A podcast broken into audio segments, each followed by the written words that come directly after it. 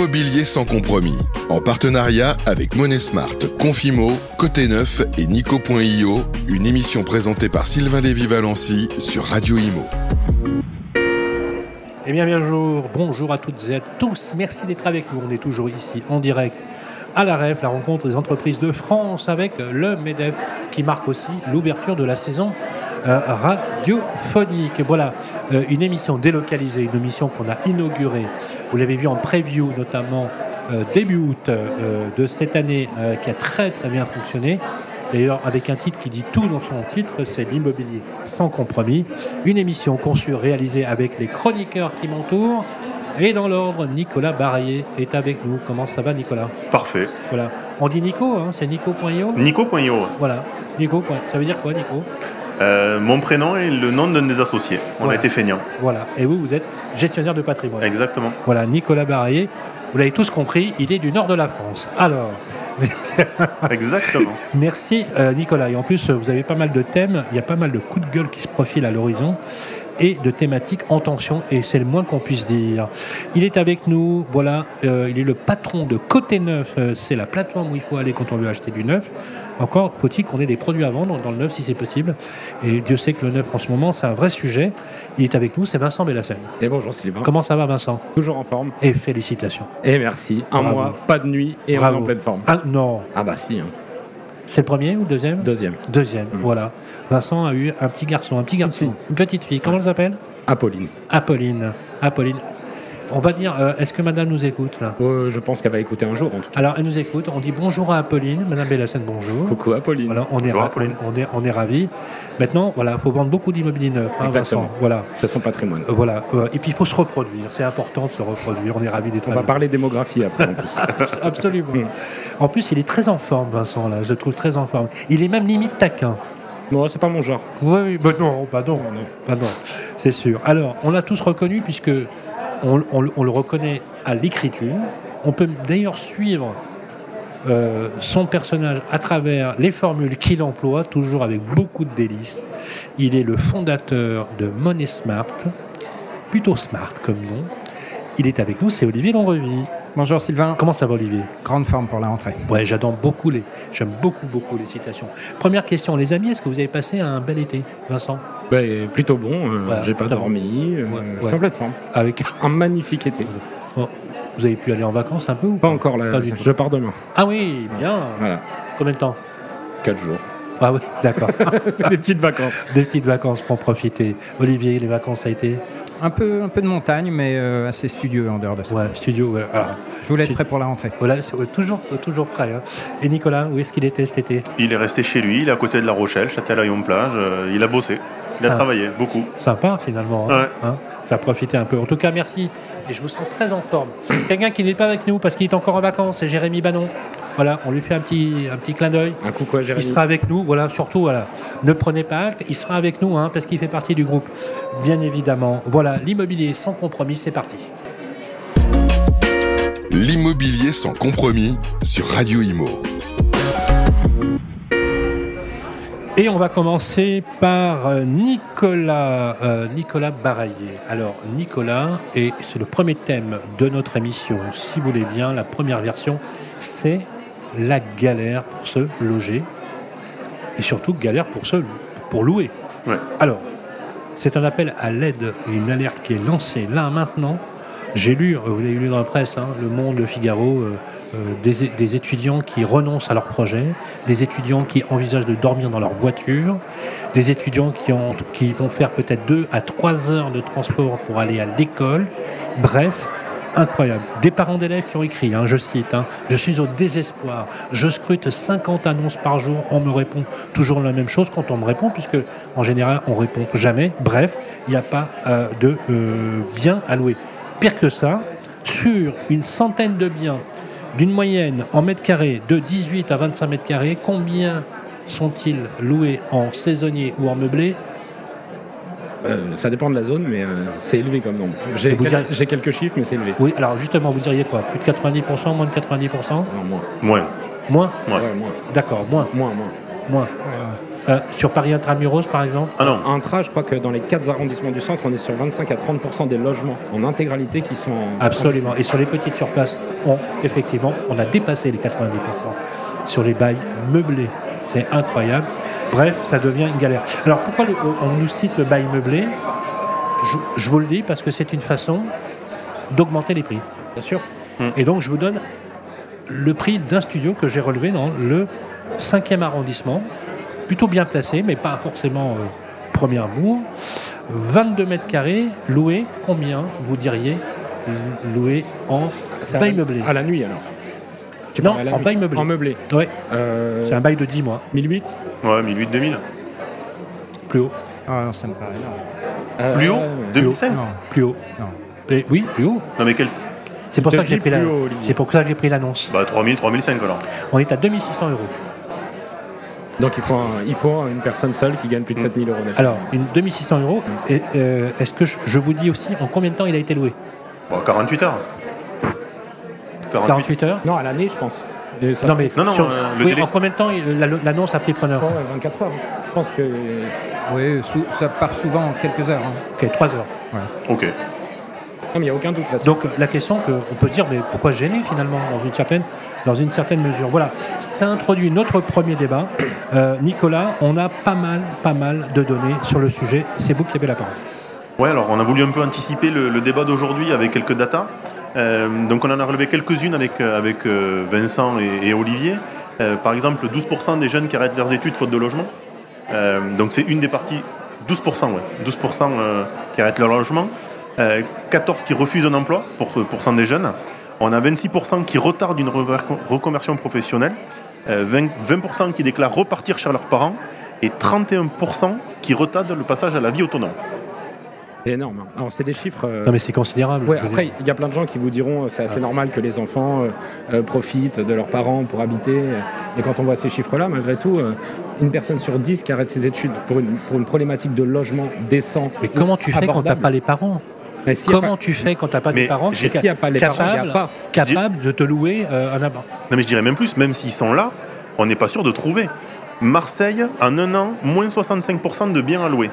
Nantes, en un an, moins 78%. Montpellier, moins 86%. Donc aujourd'hui, avec parents ou sans parents, je sais même pas comment font les étudiants. Et, et les données nationales sont pas beaucoup mieux. Ouais. C'est c'est pas du moins Et, 86. et vous, et mais- vous qui habitez La Rochelle, alors là vous êtes. Ah, c'est la galère. En fait, j'ai un ami qui est directeur d'agence chez Nexity qui me disait j'ai jamais eu autant d'amis depuis ce mois d'août. Ah, De toute façon, Nicolas, il vit dans un Airbnb. hein. C'est quelque chose. Non mais, non, mais, non, mais moi, moi, je pose une question. Je pose une question. Les- comment on loge les Français dans ce pays? Alors, Comment on loge les Français? On a chiffré le nombre d'étudiants au bord de la rupture.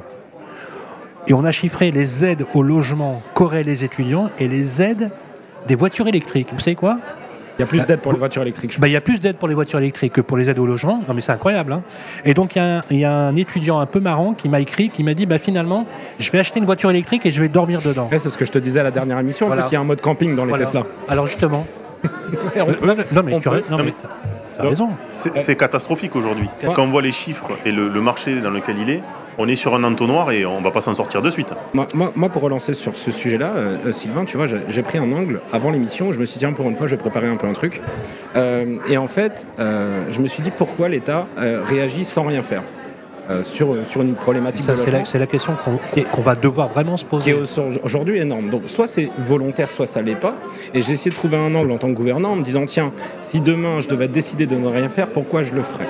Et donc, bah, j'ai trouvé euh, trois points pour pouvoir expliquer euh, l'attitude atone du gouvernement sur la partie logement. euh, pour la rentrée et puis maintenant depuis quelques années hein, en réalité parce que ça fait depuis 2017 qu'on essaye de tout déconstruire dans le logement. Euh, J'ai trouvé trois points. Euh, le premier, c'est évidemment le désengagement global de l'État. hein, euh, parce que euh, malheureusement, chaque dépense aujourd'hui, compte tenu de l'explosion de la dette, euh, Olivier a fait un magnifique article là-dessus, euh, sur la dette incontrôlée aujourd'hui au niveau français. C'est clairement pampan cucu par les agences de notation si on met un euro sur la table. Donc ça, c'est la première chose. Et puis, il y a deux autres éléments importants. Euh, il y a le parc de logement en général. Aujourd'hui, le parc de logement, on a 30 millions de ménages et on a 31 millions de logements en France. Donc le gouvernement, qu'est-ce qu'il fait? Il se dit, mais attendez, on a assez de logements en fait. Il n'y a pas besoin de plus. C'est- c'est un peu- Non, mais t'as raison, mais c'est un Non, peu court. Quand Ça on est fait- derrière un ordinateur, Ouais. ça marche. Mais oui, ouais. il Ouais, n'y a pas besoin ouais. de plus. Il y a 31 millions de logements, 30 millions de Français. On pourrait même accueillir un million de chiens, on pourrait les loger. Et donc, en fait, euh, ils se disent, en plus de ça, on a 3 millions de logements vacants. Donc, euh, logements vacants, je vous laisserai réagir là-dessus parce que je sais qu'on a tous une position très définie là-dessus. Eh ben, il va falloir qu'on libère ces logements vacants. Et on a 3 millions de résidences secondaires, donc de, de nantis, qui ont deux logements alors que les jeunes ne peuvent pas, se- loger. Donc il va falloir déjà libérer ces 6 millions de logements plutôt que d'aller mettre des aides d'État alors qu'on est déjà une dette faramineuse pour, euh, pour pouvoir libérer du logement et résoudre cette crise immobilière. Et du fait de la taxation qu'on voit donc sur les logements vacants et sur les résidences secondaires, on voit bien que le gouvernement, c'est un des axes euh, qu'il utilise aujourd'hui pour essayer de résorber cette crise. Les garçons Non, moi je veux Olivier. réagir sur les, les logements vacants parce qu'on entend euh, très fréquemment ce chiffre de 3 millions euh, de logements vacants qui, ci- qui circulent. Alors, il parle des logements vacants, comme par exemple l'encadrement des loyers qui fait partie du dire en disant si on fait ça, ça va relancer. Si on taxe les, ent- les- les logements vacants, ça va relancer. Les résidences secondaires. Ouais, voilà. mais il et, faut- et idem. ouais. Oui, mais il faut comprendre. C'est la même logique, hein. Il faut comprendre ce qu'on met dans les logements vacants. Ouais. Aujourd'hui, on met absolument tout et n'importe quoi. C'est-à-dire, on met des maisons de village euh, dans des, dans des villages complètement euh, désertifiés, dans lesquels euh, il n'y a a, a plus une poste, il n'y a plus une agence bancaire, il n'y a plus un épicier. Ouais. Euh, c'est pas là qu'on va loger nos étudiants. C'est pas là qu'on va loger les jeunes travailleurs. qui- Vous, qui voulez dire que dans le stock des logements vacants identifiés par le gouvernement, il y a tout? Il y a tout, il y a ab- absolument tout. Donc il y a ce que je disais, c'est-à-dire euh, la France rurale qui se désertifie. Il y a euh, les, Bah, logements, les logements qui sont en attente de succession. Vous savez que souvent il faut euh, six mois, un an, parfois plus, hein, pour Mm. Dénouer une succession. Ça peut être très compliqué. Ces logements-là sont comptés comme logements vacants. Euh, votre propre logement de résidence principale ou, ou un investissement locatif, euh, au moment où vous allez ne plus l'occuper pour faire une rénovation énergétique, il va être compté pendant quelques mois comme logement vacant, etc. etc. De toute façon, je pense qu'on. Donc à un moment donné, Ou entre deux locataires. Ou... Ouais, c'est ça. il faut arrêter de brandir ce chiffre de 3 millions. Mais est-ce que les logements vacants, Olivier, on a, on a une stat Est-ce qu'on a une stat? Voilà. Est-ce qu'on peut chiffrer une stat Non. sur là où réellement il y a un vrai. Et les a- grandes métropoles. Le, le problème, c'est comme dit Olivier, c'est que ça va plus loin qu'on a cherché avant l'émission. On n'a jamais trouvé une data qui nous dit euh, c'est vacant par ce motif-là, c'est vacant par euh, la transition, c'est vacant par euh, les travaux, c'est vacant par. Et aujourd'hui, du coup, comme dit Olivier, ce chiffre, il n'est pas utilisable. Non, Et puis je crois que pour pouvoir régler ce problème de logement vacant dans, dans, la, dans la réflexion en fait légale pour essayer de résorber le problème, il faudrait qu'on arrive à stater une sorte de vacances structurelles. Pour le chômage, ils le font très bien. Euh, ils te disent, ben voilà, aujourd'hui, tu as 6, 7, 8% de chômage, Ouais, il y a ça serait- 4 ou 5% de Ouais, chômage ouais, ouais, structurel. ce serait, ce serait pas couillon, ça. de Il faudrait savoir Ouais. quel est le volume structurel Ouais, de vacances pour qu'on arrête de vouloir influer sur quelque chose qui ne peut pas bouger. Parce qu'effectivement, euh, quand je t'écoute euh, euh, et que t'es, euh, tu prends un, un polytechnicien ou un énarque qui va dire Ah, bah, 31 millions de logements et 30 millions de foyers français. Et 6 millions de logements Et- et 6 millions. inoccupés. Voilà, donc euh, voilà, donc il n'y a pas de problème avec ces cas. Mais euh, donc, donc tous ceux qui, qui dorment dans des, dans des conditions ignobles, les marchands de sommeil, les, les trucs de location, parce que je te garantis que quand tu trouves pas de la location, parce que tu trouves pas, Non. bah, tu prends tout ce qui vient. Tu prends tout ce qui vient et tu fermes ta gueule en plus. Parce que on va te proposer un truc qui est surchauffé ou, ou- ou- ou une véritable glacière. Euh, on va te proposer un truc dans lequel tu as à peine la lumière du jour. Moi, j'ai vu un truc à Tours, ça s'invente pas. Euh, des caves aménagées, des caves aménagées non pas en appartement mais en chambre, Non, mais avec des parties euh, communes. C'est surréaliste. mais il y a aussi de plus en plus de gens qui vont vivre dans les campings à l'année. Bien sûr. Tu as des migrations aujourd'hui. Ah bah, pas, pas loin. Ouais. On est à Boulogne. Et- Euh, Un très beau camping d'ailleurs. Euh, le troisième point sur, sur ma réflexion ministérielle, Sylvain, Non, non, parce mais- que je, ouais. je- je finis celle-ci. Euh, à mon avis, c'est un choix politique. Parce qu'ils considèrent que c'est un Oui, qui ne fait oui, que commencer, mais c'est un choix transitoire. forcément. Il y a la démographie. Ça veut dire qu'aujourd'hui, l'INSEE nous dit 2035, 2040, 2045, 2050, on ne sait pas quand, on sera moins en France. Et donc, on va construire des logements aujourd'hui qui ne serviront pas demain.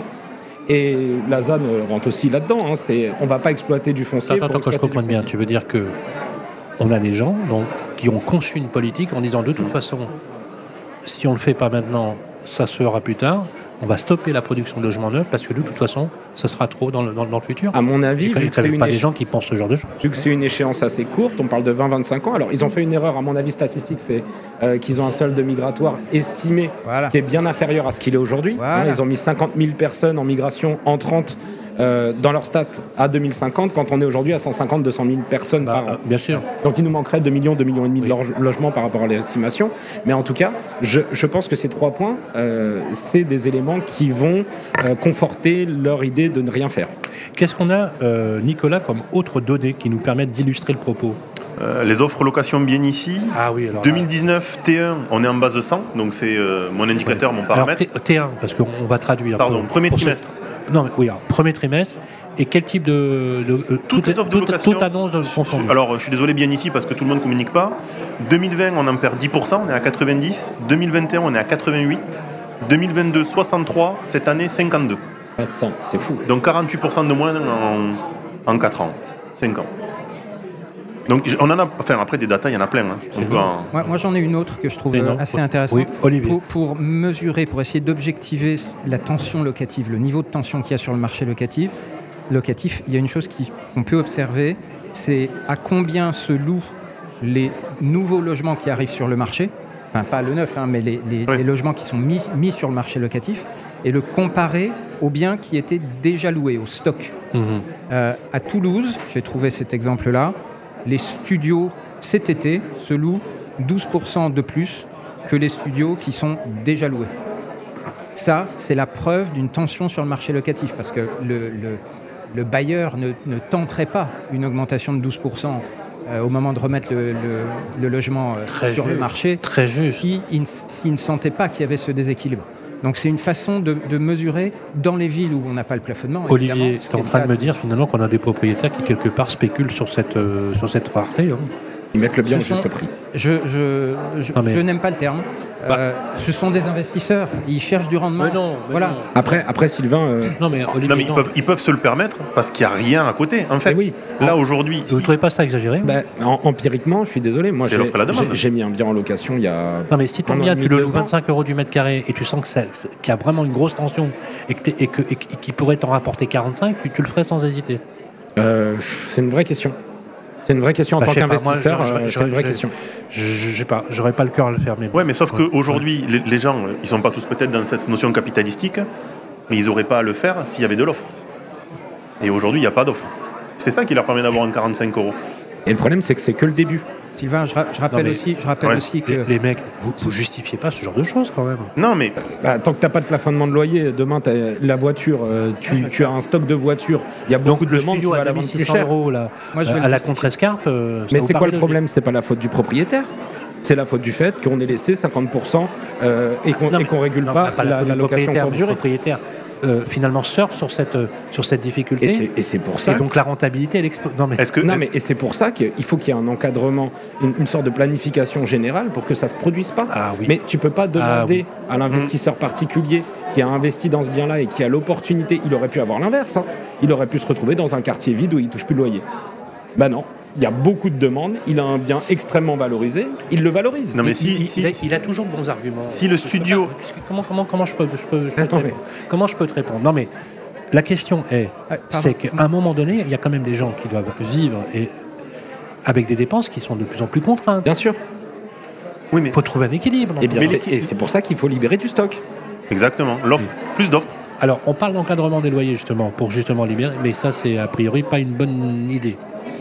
Il y a eu des études de fait sur le sujet Oui. euh, dans d'autres pays européens. Olivier. Et en particulier la Suède. Parce que l'encadrement des loyers, Et on a- peut pas dire que la Suède forcément sont les plus à droite non, pas tout à fait. des, des pays d'Europe. hein. Ça a été mis en place en 1942 en Suède. Et donc il y a beaucoup d'études maintenant qui, qui ont du, du recul là-dessus et qui montrent que c'est une véritable catastrophe. Euh, il faut s'inscrire sur liste d'attente. Excu- Excusez-moi Olivier. Oui. Ils ont aujourd'hui suffisamment d'années de recul pour faire un bilan qui est un bilan catastrophique. qui est un bilan catastrophique. Ah ben ça doit. Oui, hein, Le, le parc locatif a fondu d'un tiers depuis 1990. Il est maintenant tellement difficile de trouver des logements à louer qu'il faut s'inscrire sur une liste d'attente. Les jeunes Suédois s'inscrivent dès leurs 18 ans. Le jour de leur, de leur anniversaire, ils s'inscrivent sur liste d'attente pour une raison bien simple, c'est qu'il faut en moyenne 11 ans pour avoir droit à son, à son studio à louer à Stockholm. Mais c'est du, c'est du logement social? Alors, de facto, ça ressemble à du logement social, puisque depuis 1942, on empêche les loyers d'augmenter. hein. donc, c'est- ce sont aujourd'hui des, des, des appartements qui sont loués environ la moitié de ce qu'on, là où on estime être le prix de marché, ce que serait le prix de marché. Mais Donc, qui détient, vécu c'est- comme- qui détient cet immobilier? Ce sont des investisseurs privés qui détiennent encore cet immobilier et qui, pour beaucoup, cherchent à en sortir parce qu'il n'y a aucune rentabilité. On rejoint le sujet précédent. Du coup, à chaque fois qu'ils le peuvent, ils revendent ces appartements pour les, les- les- les vendre à des propriétaires occupants, ce qui réduit la taille du parc locatif. Et au bout d'un moment, ceux qui en font les frais, ce sont les étudiants.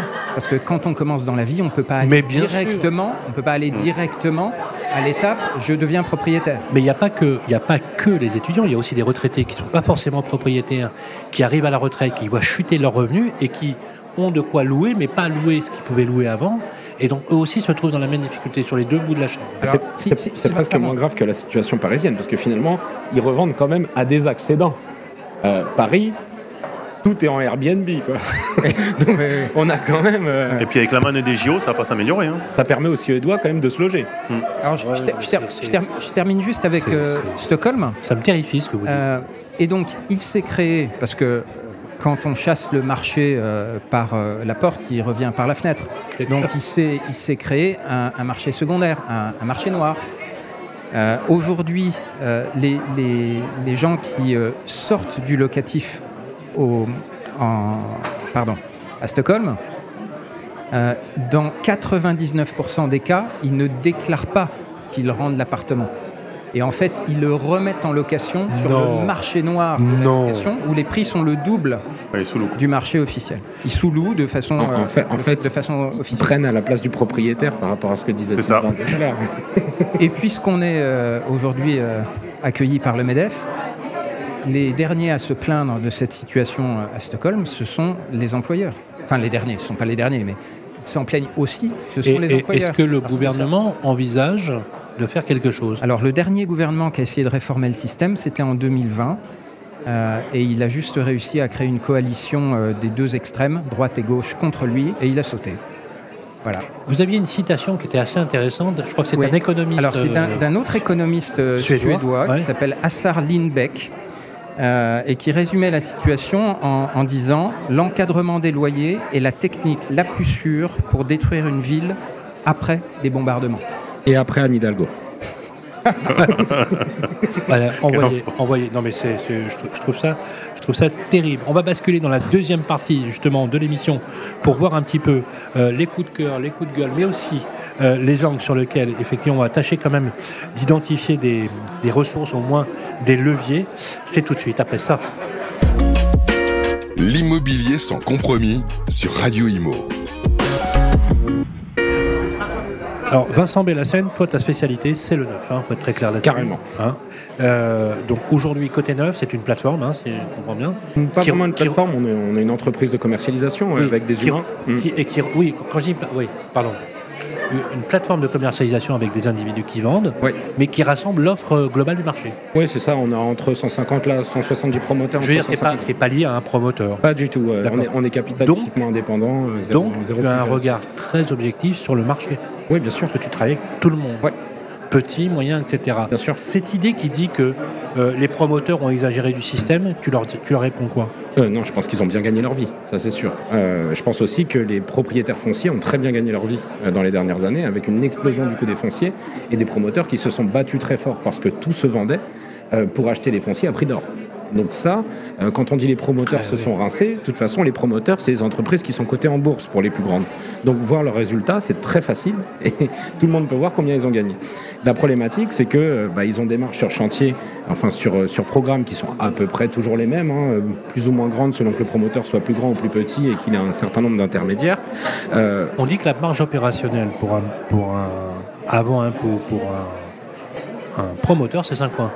De ce que j'en sais, euh, il y a certains promoteurs qui arrivent à monter sur du 10-12. euh, voire 15 sur les tout petits quand ils arrivent à faire des belles opérations. Euh, mais aujourd'hui, le stock est trop cher, même avec cette marge-là. C'est-à-dire qu'aujourd'hui, moi, je négocie des, réductions avec mes équipes pour mes clients sur les prix publics qui vont en gros de 6 à 12-13%. Donc ça veut dire qu'il y a des promoteurs aujourd'hui qui vendent à zéro ou à perte les stocks pour essayer de les sortir. Mais est-ce que les produits se vendent Franchement, Est-ce que sur, sur le- la plateforme de commercialisation, tu arrives encore à vendre des produits? Oui, nous on arrive à commercialiser parce qu'on est très très orienté sur la primo-accédant. On a encore la chance d'avoir les aides d'État, donc le prêt à taux zéro sur la primo-accession, qui aide quand même beaucoup les primo-accédants et qui arrive à en solvabiliser quelques-uns. Et un gros avantage du neuf, c'est que les gens qui veulent encore être propriétaires mais qui ont peu d'apport, on a des frais de notaire réduits, voire des promoteurs qui vont les offrir. Et qui compensent éventuellement les. Exactement. Et donc on a pas- Olivier Attention, il y, a- il y a un point de temporalité auquel il faut faire très attention. C'est-à-dire qu'aujourd'hui, le, le stock qui, est- qui était déjà construit, effectivement, les promoteurs sont prêts à faire un, un effort dessus. Bien parce sûr. que de toute façon, il est là. Il faut l'écouler. Et donc, Alors, à il- le- il- il- à à marge zéro, voire, voire négative. Pas, pas celui qui est construit, parce que celui qui est construit, que vous voyez se construire, euh, il a été vendu il y a deux ans. Là, on parle de celui qui va être construit dans un an et qui est en cours de vente. Celui-là, il est déjà cadré, PC purgé ou obtenu, et donc là, ils ont besoin de vendre pour avoir les garanties et finir le projet. C'est Euh, ça. Mais le drame, c'est que sur les nouveaux projets, ceux qui devraient sortir dans six mois, dans un an, Tant qu'ils n'ont Ouais. pas de vision sur les prix. Non, mais pas déjà, travailler à marge zéro. déjà, les nouveaux programmes, il y en a beaucoup moins. Non, et puis il y a beaucoup de mise en attente des commercialisations. Euh, moi, je vois énormément de stocks qu'on devait avoir à la vente cette année, où les promoteurs nous disent écoute, Vincent, on va attendre de voir comment ça tourne, on va attendre de voir la dynamique du marché, on, va, on veut avoir des certitudes sur les prix. Parfois même, il faut un test de marché en sortant un programme et en le sortant au bout d'une semaine de la commercialisation. Donc l'idée, c'est comment on fait pour vendre, en sachant que les matières premières ont augmenté, que les fonciers, finalement, les promoteurs arrivent un petit peu à les renégocier même à ce stade de l'opération, mais qui restent très très chers et qu'en fait, ils n'ont aucune vision ni sur l'évolution des matières premières, ni sur l'inflation, ni sur la disponibilité des artisans. Et donc pour eux, ça devient très compliqué parce que les prix dans l'ancien vont peut-être baisser si la situation se tend et persévère. Dans le neuf, ils ne peuvent pas. Et donc c'est très problématique pour la construction. C'est très clair, mais c'est il y a quelque chose de terrifiant dans ce que tu dis, c'est que quels sont les relais de croissance à terme sans l'intervention politique Il n'y en a pas. Non, ou alors comme Nexity a fait, là, ils viennent de créer un, un partenariat pour créer Avec de la- Carrefour. de la- non, avec Redat euh, pour créer de la maison individuelle Oui, quasiment bah oui. préfabriquée Bah hors oui. site. Ouais. Et en fait, on Ouais. va avoir soit une dégradation de la qualité de construction. Ouais. Ou tu as, Euh, Vestac aussi qui a lancé, qui a son offre tu sais, d'assemblage, Voilà, c'est ça. hors site, etc. Olivier Ça fait un peu froid dans le dos, moi. Ouais, oui, oui, c'est- Non, mais je- j'arrive pas à comprendre. Toi qui es, qui es l'expert en, en la matière, qu'est-ce qu'il faudrait faire? Alors, Est-ce qu'il faut réintroduire un système Pinel qui, qui, qui s'apparenterait à ce qu'était Pinel, Périsol, Alors- etc. moi, Pa- et, et- parce que tu le sais, on dit que euh, le gouvernement et Emmanuel Macron pensent que euh, l'industrie immobilière est sous perfusion fiscale, oui, alors on que parle, c'est du truc on- qui ne produit on parle d'un aucune richesse. On parle d'un milliard d'euros pour le Pinel pour 45 000 logements construits par an. Euh, bon, c'est c'est une perfusion qui est quand même très relative. D'accord. Moi, moi, personnellement, déjà, la première chose, c'est que je classifierais en un euh, les primes à l'accession, parce que pour moi, il est plus important d'aider les gens à acquérir que d'aider les gens à investir. Alors, c'est malheureux à Quand dire. tu parles de prime à l'accession, tu parles de quoi? Bah, ça veut dire qu'on va aider les primo-accédants, euh, les PTZ? gens, voilà, les gens qui rentrent dans la vie active. TVA réduite. Euh, Aujourd'hui, le PTZ, il, est- il va en prendre un coup là, Alors, avec les nouvelles normes. sur la construction de maisons individuelles, sur terrain acheté par l'individu, sur le collectif, on conserve le PTZ en totalité sur les maisons et les immeubles. Euh, mais je pense que vu la dynamique qu'a pris le gouvernement, 2024-2025, il n'y a plus de PTZ. hein. C'est ça. Donc, ça. à mon avis, ils veulent l'arrêter. Hein, J'ai vu un rapport de la Cour des comptes de 2019 où ils étaient assez catégoriques sur son inutilité marginale, comme ils disent. Euh, Une inutilité marginale. donc, euh, Putain, mais qui écrit des choses pareilles, Olivier Non, mais euh, pardon, pardon, attention aux mauvaises interprétations, parce qu'à l'époque, la Cour des comptes écrivait ça, parce que les taux de crédit étaient tellement bas, ils étaient à 1%, et donc le propos de la Cour des comptes, c'était de dire bah, PTZ à 0% quand les taux de marché sont à 1, en Oui, réalité, oui, ça n'a aucun intérêt pour alors, personne. ce que- On n'est plus du tout ce dans ce avec, contexte-là. ce avec quoi je suis pas d'accord, et aujourd'hui, ils nous répondraient qu'il serait trop cher. À l'époque, il n'était pas utile, aujourd'hui, il serait trop cher. Donc, finalement, Je te dis, la, je te dis la réponse à tout. euh, Non, mais c'est parce qu'on a eu l'occasion de beaucoup discuter avec Olivier aussi sur tous ces types de sujets. Euh, donc Pinel, oui, mais recentré, parce que Pinel, ça a eu des effets de bord extraordinairement mauvais. il est déjà un petit peu, parce qu'on a les zones. Ouais, mais Bah même, oui. même dans les zones Mais recentrées, même les franchement. zones, les zones. on devrait les- vous êtes pour le zonage ou, ou la suppression Oui. du zonage Ah non, non, non, il faudrait mieux zoner même. Moi, je suis pour la, moi, je suis pour la planification immobilière, c'est-à-dire que je suis pour qu'on zone vraiment Exactement. les besoins. Mais qu'on remplace le zonage actuel. Ah oui, qu'on dépasse. Parce que Ah tous les promoteurs disent qu'il faut arrêter le zonage euh, à, à la mode actuelle. Ah non, mais il n'est pas bon. En fait, il moi, il je n'est pas dirigé, comme dit Vincent. On a les zones, c'est trop généraliste. Moi, je suis pour que les acteurs locaux, les maires, tout ça, définissent des zones Oui, d'implantation oui, pour des oui, quartiers oui, importants, oui. euh, en sachant qu'il faudrait leur donner une prime euh, à la construction, parce que les maires, dès qu'on construit, on vote plus pour eux, donc ils veulent pas construire. Euh, mais le Pinel, en soi, en tant que dispositif, sans ses effets de bord, n'était pas un mauvais dispositif. Voilà, et euh, voilà, ça fait déjà 29 minutes, il nous reste une bonne dizaine de minutes. Je voudrais qu'on parle effectivement des sujets. Il y a- S'il y a, s'il y a quelqu'un qui, à mon avis, euh, n'est pas ami avec Olivier Landrevis, c'est Anne Hidalgo, maire de Paris.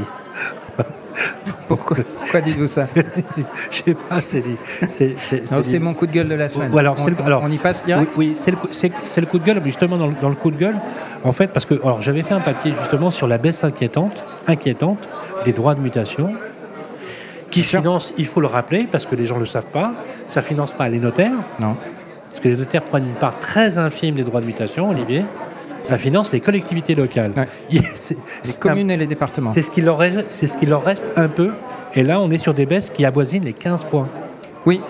Oui, oui, absolument. Et on a vu plusieurs sorties d'Anne Hidalgo euh, Voilà, sur le justement. sujet dans la presse parce qu'elle découvre euh, un trou de 350 millions euh, dans le, le budget de, de Paris. Euh, bon. euh, Quand vous dites, elle découvre, c'est un bah, euphémisme. bien sûr, enfin moi je, je- je- je trouve ça fou. Ça fait un an que tous les professionnels du secteur alertent oui. sur le ralentissement. Oui. Euh, ça fait longtemps qu'on dit, je crois que vous l'aviez dit vous-même, je l'avais fait moi aussi, que ça aura des répercussions Oui. sur euh, les, les- les budgets euh, des, des communes. Bon, on n'a pas vu beaucoup, euh, on n'a pas vu beaucoup d'élus euh, venir à notre soutien sur ce sujet. C'est clair. Euh, et euh, maintenant que ça les touche à- au portefeuille, ils, ils découvrent effectivement qu'il y a un, un problème. Bon, en réalité, euh, évidemment qu'elle l'avait vu venir, hein, elle est plus intelligente que ça. Je pense qu'elle prépare tout simplement le prochain round en termes de communication, le prochain round de- d'augmentation de, la, fiscali- de la D'accord. fiscalité locale pour les Parisiens. Euh, j'ai j'ai eu peur, j'ai- j'ai j'ai- j'ai cru comprendre que vous- qu'elle songeait à sa réélection. Non, mais, Aussi. euh, elle prépare le prochain round. Voilà. Donc la Non, hausse de la taxe foncière à Paris, ça n'est pas Si fini. tu avais le moral, tu l'as plus. non, mais il faut quand même se mettre à la place des collectivités locales et, et- et de- et des municipalités, euh, quel que soit le véhicule, un DIRCO, PCI et autres. Déjà qu'ils n'ont plus la taxe d'habitation, qu'ils se retrouvent sur des compensations qui sont loin de faire le compte. Mais alors les maires, aujourd'hui, je comprends leur état de détresse hein, incroyable. hein. C'est pas normal, quoi, à un moment donné. D'ailleurs, je ne sais pas si vous avez vu l'article qui est passé récemment. On a, on a pratiquement euh, deux fois plus de maires qui déposent leur mandat en cours de route que ça n'était il y a 25 ans. Mais Il n'y a pas que l'aspect financier, il y a aussi l'aspect relationnel à son maire. Oui, il y a tout, mais, non, mais à un moment donné, c'était. Parce que le problème, c'est que quand on leur pose la question euh, au maire, pourquoi vous construisez pas, pourquoi vous, vous ne signez pas les permis de construire, il dit ok, moi je veux bien signer, mais il faut une crèche, il faut la ligne de bus, il faut l'équipement. Je me mets à la place. De- ça, ça devient une, une équation incroyable. On n'a pas de coup de cœur cette, cette, cette- ce mois-ci? Non, Non. non, non. Non. Oh. Tu feras mieux la prochaine Oh, il n'est pas de bonne humeur. Non, non, il est pas content, euh, euh, euh, Olivier, Nicolas, on a Oui. un coup de cœur et un coup de gueule. Alors, le coup de cœur, on va commencer quand même par le coup de cœur. C'est la vision de l'investisseur. Le coup de cœur, c'est un poste de Jérémy Nabé et Martin Ménez Ouais. qui faisait part d'une d'une aventure qu'ils lancent sur l'investissement dans un château. Euh, Et apparemment, euh, les châteaux, euh, ça marche. Ça marche plutôt bien pour les Ouais, les, investisseurs. les gens, euh, sans même qu'ils aient eu appel à des demandes de dons, Mais quand on dit euh, château, euh, euh, Non, pas se du vin. bien. Pas du vin. Non mais Un château. euh, dans deux heures. château. Non, non. Non, vraiment un projet, un projet d'achat. Un château. mais arrêtez, arrêtez, monsieur. Un projet d'achat dans un château et euh, très en forme. euh, Ouais, toujours. il dort pas. ouais, bon, je sais pas quoi il se nourrit, mais là, il- je le trouve particulièrement en forme. Ouais, j'ai vu à midi. Non, non, mais la question c'est est-ce que c'est réservé Alors, on ne pouvait pas ne pas- poser cette question. Un, un type de clientèle ou pas?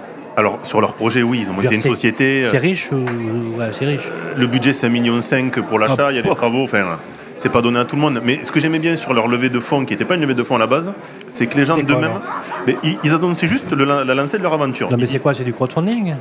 Là, ils vont faire de la- du crowdfunding, ouais. Mais au début, ils n'avaient rien demandé à personne. Ils disaient Non. on avait une aventure qui se lance dans les châteaux, c'est notre plaisir, c'est notre rêve d'enfant, on y va. Et les gens, attends, ne me dis pas qu'il y a des gens qui ont dit bah, nous, on va, on va vous donner de l'argent pour y aller. 1 million de, de promesses de dons. Et donc, du coup, ils vont être sur les 500 000. Ils n'ont pas besoin de tout ça. mais 1 million de ouais. Donc ça intéresse les gens. Vraiment fortement. Non, mais sérieux Ouais. La puissance Mais des pourquoi réseaux je- sociaux. Pourquoi je me mets pas. Oh, non, mais pas. Moi, je veux bien me mettre sur les réseaux sociaux et dire voilà, bah, euh, voilà. euh, euh, Web Radio Édition cherche des do- un don d'un million d'euros. Eh ben, Jérémy fera un podcast dans son château. Eh, Une émission de. D'ailleurs, la prochaine fois, je pense qu'on sera châtelain, on sera dans un beau château. Ah, parce que tu achètes un château? Ah, évidemment. Tous les trois. Trois même. Et on, on délocalise là-bas. Ce Il serait n'y a, pas- a- a de problème. Bon. Je vous promets, je viendrai gratuitement. Bon. Quelle grande nouvelle C'est noté. Euh, Alors, on a un coup de cœur. Alors, le coup de gueule, par contre, effectivement, c'est euh, euh, le gouvernement a une vision des investisseurs. Euh, c'est- étonnant d'ailleurs quand on y réfléchit, puisqu'on a toujours dit que Emmanuel Macron, le président de la République, était un enfin, avait une vision entrepreneuriale, qu'il était proactif, qu'il était. Et, et- et là, euh, et là, apparemment, euh, euh, dis donc, l'immobilier, c'est vraiment sa bête noire. hein. Mais je pense qu'il scène de l'entrepreneuriat de l'investissement. Et l'investissement immobilier en tout cas. Et quand on voit la vision de notre nouveau ministre Patrice Vergrit, il a fait deux, trois int- interviews ce, ce week-end où il dit en gros que l'investisseur particulier, son seul but, c'est la défiscalisation et qui regarde jamais la qualité d'un bien, je pense qu'il il- il s'est jamais rendu compte que c'était vraiment un investisseur particulier. on, on voit les études IFOP, plus de la moitié recherche de la sécurité immobilière. Et quand on dit sécurité immobilière, c'est de l'emplacement, de la garantie locative, un bon emplacement à la revente. Quand on achète de la défisque, on revend de l'immobilier et on achète de l'immobilier. La défisque, c'est une cerise sur le gâteau. Donc cette vision qu'a le ministre du Logement, pour moi, elle est biaisée. On en parlait avec Vincent. Enfin, quand tu veux piquer ton chien, tu dis qu'il a la rage. Et étonnamment, il est en train de nous dire qu'il veut réorienter les aides vers les investisseurs institutionnels et professionnels. Euh, et, et je trouve que c'est pas une bonne vision.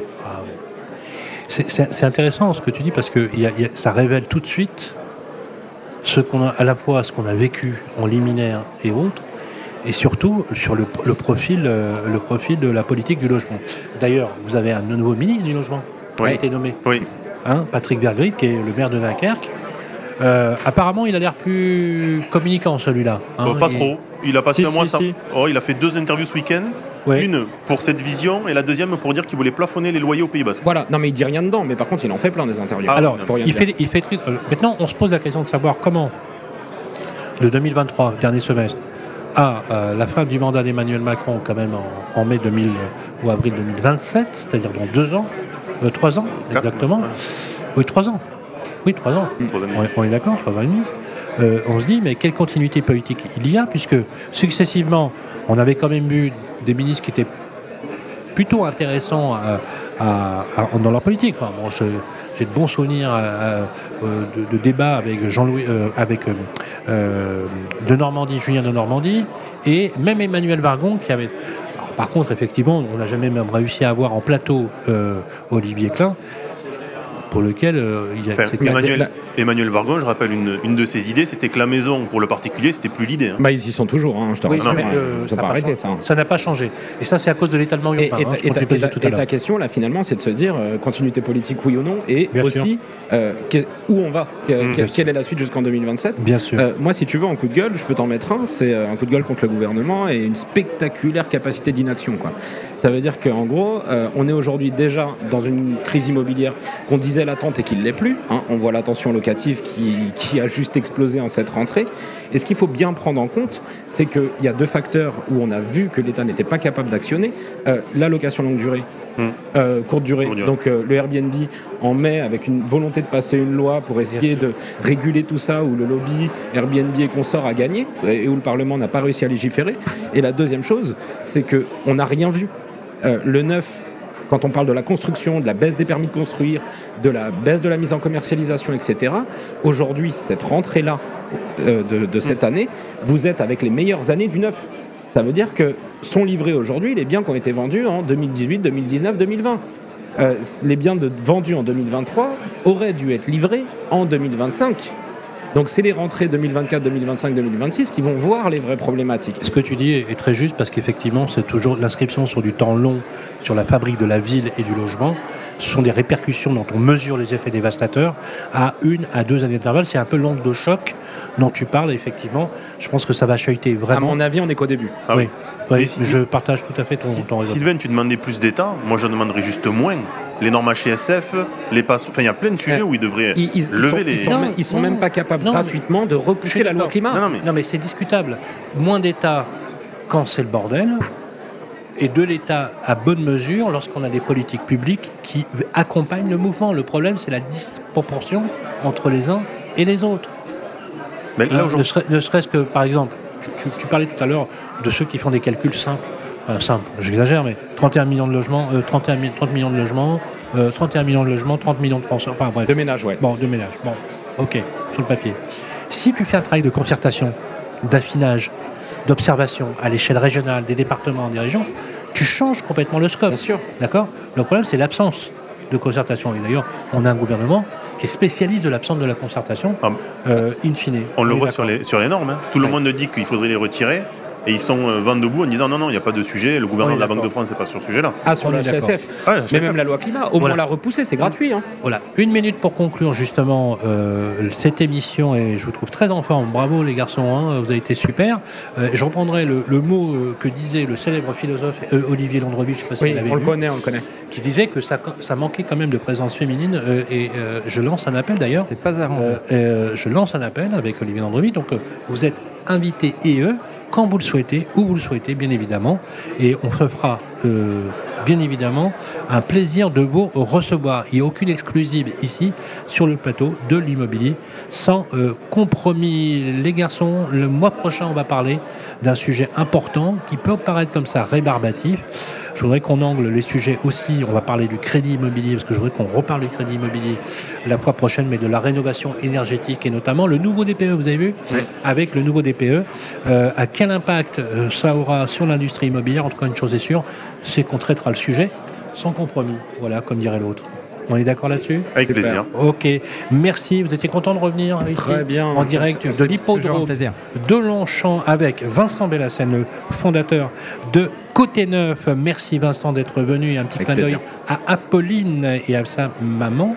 Euh, merci à Olivier Landreville, voilà, le, tout nous jeune entrepreneur à la tête de Money Smart qui fait un carton sur les réseaux sociaux. Un conseil, lisez.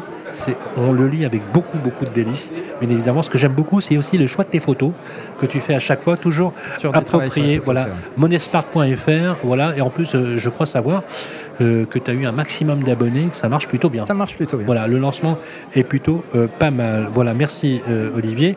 Et également, merci à Nico.io, animé par Nicolas Baraillé et son associé qui est dans le public. Euh, Merci voilà. Clément. Voilà, Clément qui s'appelle qui s'appelle Clément. Clément Grand Maison.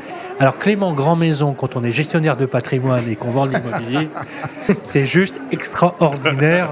Euh, voilà, t'imagines? Bonjour, tu fais quoi? Je m'appelle Grand Maison, je suis dans l'immobilier. Voilà. Moi, Bellassène, ça passe moins bien. voilà. Quoi- merci les amis. Voilà, il est exactement 16h46. Nous sommes toujours ici en direct et je rappelle que le podcast, comme d'habitude, vous pouvez le télécharger sur les réseaux sociaux. On se retrouve tout à l'heure. L'immobilier sans compromis, une émission à réécouter et télécharger sur radio.imo et sur toutes les plateformes de streaming.